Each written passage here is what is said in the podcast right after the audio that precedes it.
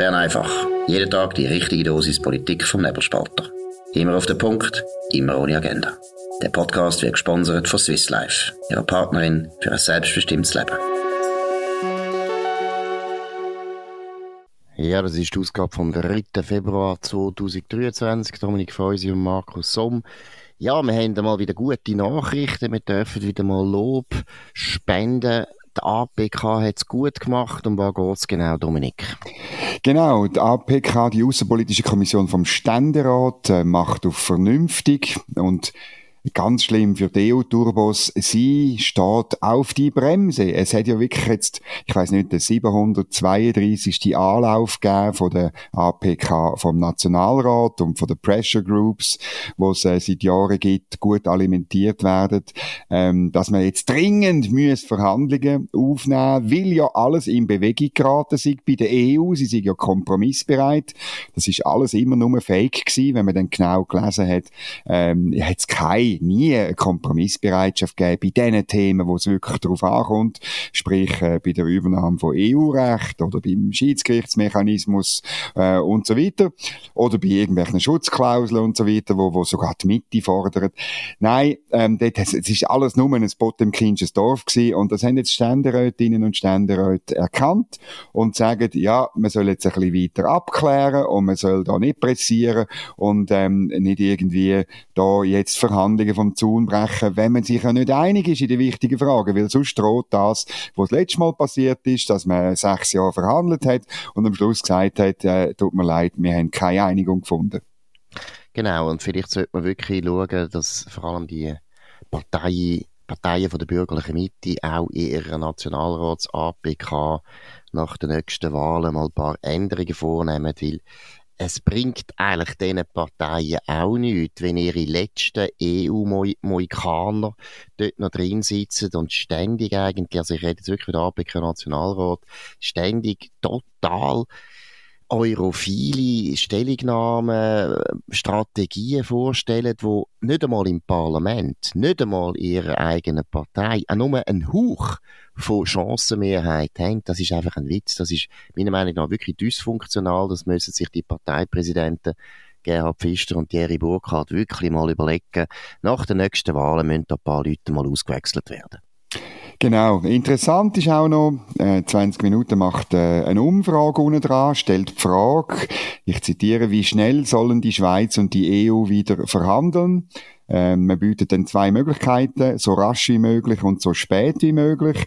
Bis jetzt, äh, wo wir die Sendung aufnehmen, haben 4500, knapp 4500 Leute mitgemacht und 62 Prozent sagen so spät wie möglich. Das ist klar, nicht repräsentativ, aber ich glaube, das ist ein ziemlich gutes Bild von den Leuten, von den normalen Leuten auf der Straße, die nicht irgendwie ähm, auf Brüssel rennen, die nicht ständig rumchatten, die nicht irgendwelche äh, ähm, komische Berufe haben, wo sie eigentlich überall könnten arbeiten, sondern das sind Leute, die verwurzelt sind, da eine Heimat haben und da einen Beruf haben, wo etwas herstellt, nach bei der Wertschöpfungskette. Die Leute sind der Meinung, ja, da muss man jetzt nicht vorwärts machen. Genau, das ist das Interessante, weil 20 Minuten hat ja eher ja, kann man sagen, normale Leute. konservatives Publikum, ja. eben normale Leute. Genau. Und vor allem auch noch relativ junge Leute, das ist auch noch interessant, aber das ist ja etwas, wo sehr viele Umfragen jetzt auch immer wieder erwiesen haben, dass die Zeit, wo man früher äh, hätte können sagen, ja, die Jungen wollen unbedingt in die EU, die sind integrationsfreudig, das hat gegolten für äh, eigentlich unsere Generation in den 90er Jahren. Und heute ist es ganz anders. Heute, die Leute, die zwischen 20 und 35 sind, sind absolut euroskeptisch. Und ich muss auch sagen, ich bin äh, positiv überrascht, wie viel intelligenter eigentlich die einfachen Leute die Lage auch einschätzen und auch, äh, auch unsere hoch ausgebildeten und hochzüchteten Diplomaten könnten von denen etwas lernen, weil es zeigt wirklich, dass die genau checken, wenn in Verhandlungen der eine einfach seit Jahren. Und das ist einfach der Fall. Du hast gesagt, die EU macht keinen Wank in den Fragen, die uns wichtig wären. Und das ist eher ein gutes Recht. Aber dann muss man aufhören, den ganzen Tag ihnen irgendwo in Schoß zu liegen oder vor ihnen, vor ihnen kriechen oder um sie betteln, das bringt einfach nichts, sondern dann muss man einfach sagen, okay, dann haben wir gehabt, dann tun wir uns anders orientieren und tun mal anders, anders verhandeln mit vielleicht auch anderen Ländern. Oder das ist wirklich etwas, wo offensichtlich jeder, der beim gesunden Menschenverstand ist, weiß und wo sagt, ja, wir tun jetzt gescheiter mal auch Zeit gewinnen und einfach mal auch die EU schmoren lassen. Das weiß jeder außer unsere gut ausgebildeten, wahnsinnig Polyglotten, so weltgewandten, so schlauen, so verhandlungssicheren Diplomaten. Das ist eine ganze Generation von unfähigen Diplomaten am Werk, hat man einmal den Eindruck. Und in dem Sinne, äh, erfreuliche Umfrage, wenn sie auch nicht repräsentativ ist, ist ja klar. Ja, das ist so. Jetzt müssen wir nochmal jemanden loben. Es ist ein tolles Bern einfach heute aufs Wochenende hin. Wir loben nur noch. Ähm, ja gut, später kommt noch ein anderes Thema, haben wir abgemacht. Nein, wir müssen noch loben. Nämlich Andrea Mechler, das ist ähm, äh, eins von den drei Mitgliedern von der, vom Direktorium von der Schweizerischen Nationalbank. Sie hat an einer Podiumsdiskussion in Lausanne gesagt, also sie sei keine Alibi-Frau und es sei überhaupt ein Blödsinn. Die Nationalbank hätte keine Zeit für so äh, Frauen-Alibi-Geschichten.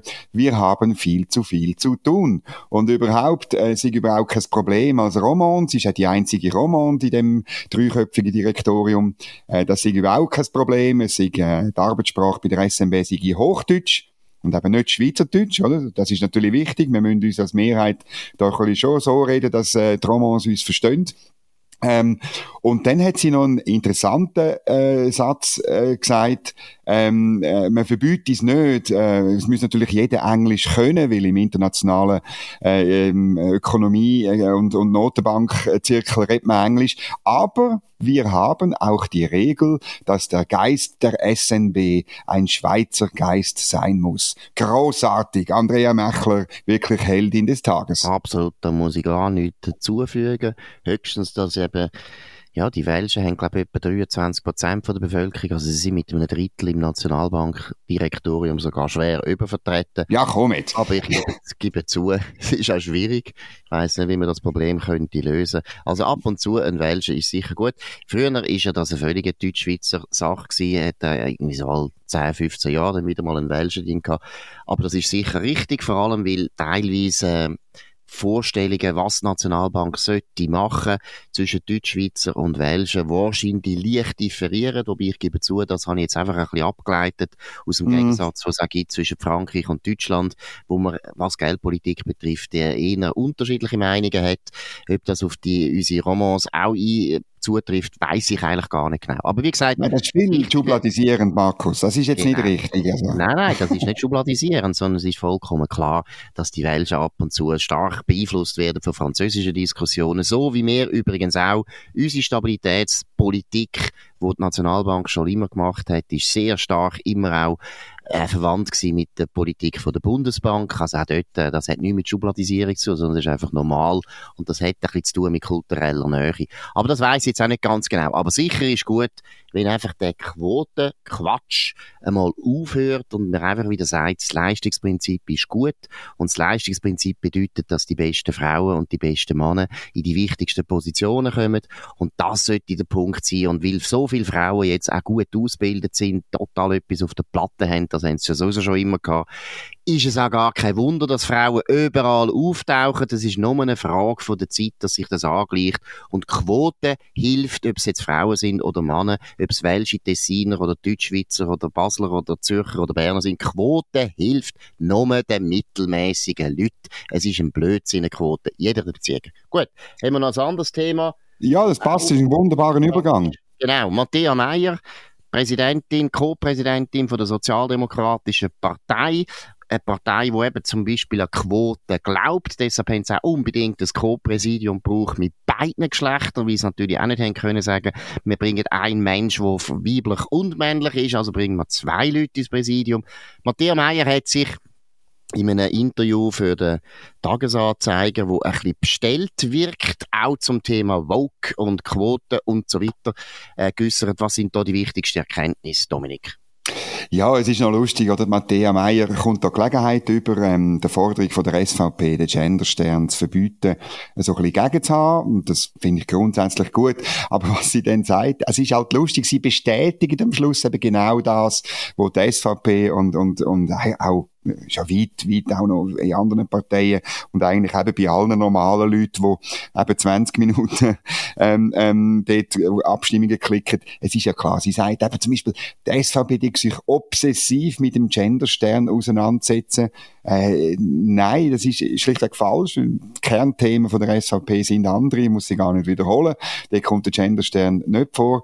Oder ja, du weißt, es ist auch wirklich herzig, es ist eine totale Umkehrung genau. von, äh, von der Realität. Die Realität ist, dass die Linken ja, uns ja, das Gender-Sternli obsessiv, aufdrängen. Ja, ich habe ja noch nie gesagt, sie dürfen das nicht brauchen, sie können machen, was sie wollen, aber sie sollen es nicht den anderen aufdrängen. Sie haben eine Staat, Obsession, oder? oder? Sie haben eine Obsession und dann nachher den anderen das äh, auf, äh, auf, äh, auferlegen. Also, es ist eigentlich unglaublich. Und eben, sie wollen es ja via Staat, wenn sie, letzt, wenn sie letztlich im Genderstern zum Durchbruch verhelfen, weil sie genau wissen, dass normale Leute den Genderstern nie werden brauchen. Oder drum, ähm, will, man, will äh, die linksgrüne Stadt Zürich das immer einführen. Drum soll das überall sonst verordnet werden, in der Schule und so weiter, damit es durchkommt. Aber sie sagt eben etwas anderes. Die SVP will eine Verbotskultur etablieren. Sie, Co-Präsidentin von der Partei, wo am meisten meisten, wo am meisten Verbot fordern, Tag ein, Tag aus, sollen Sachen verboten werden.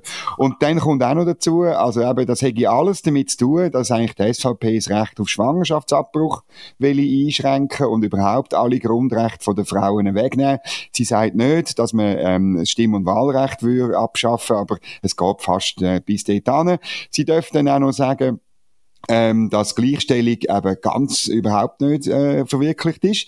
Und zwar, weil ein Drittel der Frauen haben immer noch keine Pensionskassenrente. Ja, sie hat halt immer noch nicht begriffen, dass die zweite Säule ähm, für unsere Altersvorsorge, das ist ein Versicherungsprinzip. Und wenn du kein Geld verdienst, dann hast du auch nichts, äh, wo dort abgeliefert wird. Es ist halt so, es, ist, es wird dort halt Leistung belohnt. Und wenn du das ganze Leben ähm, auf Kosten von anderen lebst und dann hast du am, am Schluss keine Pensionskassenrente. Auch dort. Wobei auch, wobei auch dort, oder? Auch dort ist es falsch, sobald eine Frau ja verheiratet ist und auch wenn sie dann eben zum Beispiel nicht schafft, Minimal, ja. In die BVG kann einzahlen, hat sie natürlich Anspruch von der Pensionskasse vom Mann. Also das ist auch falsch. Und dann kommt das Dritte, was auch noch falsch ist. Es ist ja eher eine ältere Generation, die als BVG noch nicht eingeführt war, wo jetzt den Nachteil noch hat, dass sie teilweise schlechter ver versichert sind in der zweiten Säule. Auch da alles falsch. Aber ich kann noch schnell auf den anderen Punkt eingehen, wo du gesagt hast, eben, sie sagt, oder die SVP will, dass die Frauen an Herzog gehen. Äh, Gamilote hat bei uns da auch noch eine Antwort geschrieben ab Matthäa Meyer, die ich finde, ist absolut äh, in jeder Beziehung richtig es ist eine absolut lächerliche Polemik, aber es ist auch eine Polemik, die so, so hilflos ist, weil irgendwo weiß jeder Mensch, dass nicht einmal, ich weiß nicht einmal, beim EDU gibt's noch Leute, die der Meinung sind, Frauen müssen an Herd. Und zweitens gibt's halt auch eine Frau, die gern kocht. Es gibt auch viele Männer, die gern kochen. Also ja, der, Ausdruck, der Ausdruck ist ja birrenweich. Und eben, es gehört natürlich zu der alten Methode von, äh, in der Politik, dass man einen politischen Gegner so viel anderes Zeug unterstellt, was er alles will, obwohl man gar kein Zitat kann beibringen wo je gestanden wäre, dass im Parteiprogramm von der SVP steht, wir wollen, dass die Frauen zurück an den Herd gehen und haben eine Volksinitiative eingereicht. Das steht nie bei der SVP. Aber man tut das dann einfach unterstellen und kann sich dann so wahnsinnig mutig dagegen wehren und kämpfen. Es sind Kämpfe aus dem 19. Jahrhundert, wo die SP immer wieder muss durchkämpfen, wo sie schon alle gewonnen haben, wo alle schon vorbei sind. Und ich muss ehrlich sagen, wenn man das Interview liest, muss man langsam sagen, die Partei braucht es nicht mehr. Die ist programmatisch völlig erledigt. Die ist total in der Vergangenheit. Die tut sich mit Problemen von der Vergangenheit, ja, 14. Jahrhundert etwa, tut sie sich beschäftigen. Alles Probleme, wo man seit dem alten Zürich-Krieg eigentlich bewältigt haben. Aber weißt, Herr Meier sollte das wissen. Aber weißt Markus, wenn sie wenigstens die Kämpfe vom 19. Jahrhundert würden fighten, oder? Das ist ja, es ist ja, man, man kommt ja nicht einmal auf das Niveau. Und das ist das Tragische, weil, weil ja Frau Meier letztlich in dem Interview genau unterstreicht, was falsch läuft bei der SP. Dass man die wirklichen Anliegen, die Verteilungsfragen noch so ein bisschen, äh, ein bisschen bringt und wenn schon, äh, wenn eben bei BVG-Sachen, also Pensionskassenrente, auf eine völlig schräge Art und Weise. Und die traditionelle SP, die hat gewusst, wie das Wohlstand erarbeitet wird und dann hat sie geschaut, dass er ein bisschen anders verteilt wird, als die Bürgerlichen unter Umständen genau. wollen. Und das ist ihre, ihre ja. Aufgabe gewesen. Und jetzt, wenn sie von dieser historischen Aufgabe nichts mehr wissen. Ja, und man hat eben auch ein Mindestmaß gehabt an Respekt für die einfachen Leute und so weil die meisten Leute, die in der SP Ämter hatten, sind selber Leute gewesen, die geschafft haben früher, die eine Lehre gemacht haben, die aus der Fabrik gekommen sind, die in den Gewerkschaften aufgestiegen sind und so weiter die haben auch gewusst, dass man eine Sprache reden muss, die die Leute verstehen. Und das sind ja, finde ich eigentlich das Groteskeste an dieser ganzen Gendersprache. Es gibt nichts Elitäres, es gibt nichts Akademisches. Es ist völlig klar, dass die Verwaltung, wo es nur so wimmelt von promovierten Historikern, Ethnologen, Soziologen, Psychologen und Pädagogen, dass die natürlich das Gefühl haben, ja, mit dieser Sprache kann man die Welt verändern, weil sie haben ja nichts anderes eigentlich gelernt als gut reden und gut schreiben und das ist, was sie können. Aber dass die einfachen Leute, die normalen Leute, die sie vorgehen, zu vertreten, die Lastwagenfahrer und Coiffeuse und Kindergärtnerinnen und äh, Bauern oder ich weiß nicht was, dass die keine Zeit und keine Lust haben, so eine unglaublich komplizierte Sprache anzuwenden, die niemand versteht, für das haben sie sehr wenig Verständnis. Das ist so. Und ähnlich, ähnlich, also wenn wir gerade über Matthäa Meyer äh, reden, ich meine, Jacinda Arden ist ja ein ähnliches Beispiel, oder? Von einer völlig abgehobenen Frau, Sozialdemokratin natürlich, wo auch überhaupt nicht mehr das macht, was Sozialdemokraten eigentlich auszeichnet hat und ihre historische Aufgabe ist. Sie ist zurückgetreten, ähm, abrupt gegangen. Sie hat gesagt, sie hat keine Kraft mehr. Wir haben auch bei Bern einfach darüber geredet. Und jetzt, ich glaube, äh, ist es eine Woche oder zwei sogar her, der grosse, schon fast Polit-Nachruf in der neuen Zürich Zeitung. Genau, und ein bisschen ein grotesker Text von der Erika Buri, den ich auch noch kenne. Sie hat früher noch beim Fernsehen geschafft und unter anderem, glaube ich, Roger Schawinski. Aber Tagesanzeiger. ein grotesker Text, weil äh, sie tut eigentlich, man hat fast das Gefühl, sie hat, hat gar keine einzige Zeitung gelesen aus Neuseeland Jacinda Ardern ist einfach sehr unpopulär geworden aus politischen Gründen. Sie hat politisch inhaltlich Sachen gemacht, die die Leute nicht wollen. Unter anderem die rigoroseste Corona-Politik der ganzen Welt und der Erfolg ist genau ausgeblieben. Ja, genau. Also fast eine totalitäre Corona-Politik, das muss man mal deutlich sagen, wo die Leute enorm darunter gelitten haben und deshalb ist sie wahnsinnig unpopulär geworden. Und deshalb hat sie müssen gehen. Sie hat müssen aus politisch inhaltlichen Gründen gehen.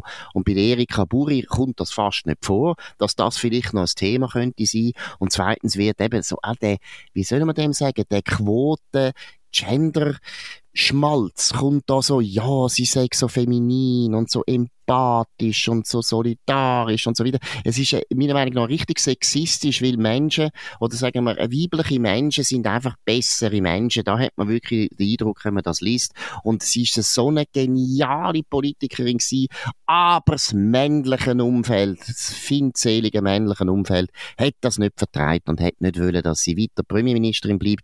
Was einfach nicht stimmt, sondern die grosse Teil von der Bevölkerung Bevölkerung, Frauen oder Männer oder anders sexuell orientiert, hat genug gehabt von der Politik und was sind das von, von der Jacinda Ardern und das ist ja das Peinlichste oder das Schwerste für sie ist ja, dass Popularitätswert von ihrer Partei Kaum ist sie zurückgetreten, gerade die Decke geschossen sind. Die Leute sind so froh gewesen, dass die Ente geht und Labour ist jetzt wieder sehr, sehr populär in Neuseeland. Das sagt eigentlich alles. Ja, es ist ganz schlimm. Oder die Erika Buri, eben, die zuerst eigentlich vom Tagesanzeiger herkommt und man fragt sich, was sie bei der neuen Zürich Zeitung macht. Das ist wieder so ein, äh, vermutlich wieder so ein Personalentscheid, weil wir jetzt alle zwei Wochen so einen unglaublich empathischen, unglaublich woke Artikel äh, müssen lesen, oder? Sie fragt dann, ja, es ist so schlimm. Braucht Politik einen Panzer oder geht es ohne Panzer? Ist Jacinda Ardern an ihrer empathischen, offenen, freundlichen Art zu regieren gescheitert? Muss man mal die Leute fragen, oder, die von der Polizei verhaftet worden sind, weil sie irgendetwas bei der Corona-Regel falsch gemacht haben. Dass sie nun geht, so abrupt, lässt das vermuten. Es ist also, es ist wirklich eine Hagiografie aus dem Mittelalter, ist eigentlich noch trocken, ja, Trockenbrot genau. dagegen. Nein, und der deutet ist ja gut an. Sie hat eben wirklich nicht eine feminine, weiche, nette, solidarische, sensitive, Nein. sensible Politik. Auch mit politischen Gegnern. Nein, es ist eine brutal harte Politik. Ja, ja. Und wer anderer Meinung war, ist fast ins Gefängnis gekommen. Also, da muss ich sagen, wenn wir da über Panzer reden, einfach noch kurz aufs Wochenende, weil wir ja wissen nicht immer, was am Wochenende noch läuft. Aber wenn man schon über muss loben, auch muss loben, ist natürlich der Alain Berset, unseren Panzer Berset, wo man wirklich jeden Vorwurf kann machen und man hat das Gefühl, ja, es spielt gar keine Rolle. Aber das ist ein anderes Thema, haben wir genug mal besprochen. Heute machen wir nicht mehr Alain Berset, heute ist Bern einfach vorbei. Auf nebelspalter.ch. Ihr könnt uns abonnieren auf nebelspalter.ch, auf Spotify oder Apple Podcast oder Deezer. Es würde uns freuen, wenn ihr uns weiterempfehlt, könnt von uns reden, könnt uns hoch bewerten, das wäre sehr gut. Wir wünschen allen ein schönes Wochenende und hören uns wieder am Montag zur gleichen Zeit auf dem gleichen Kanal. Das war Bern einfach, immer auf den Punkt, immer ohne Agenda. Gesponsert von Swiss Life, ihrer Partnerin für ein selbstbestimmtes Leben.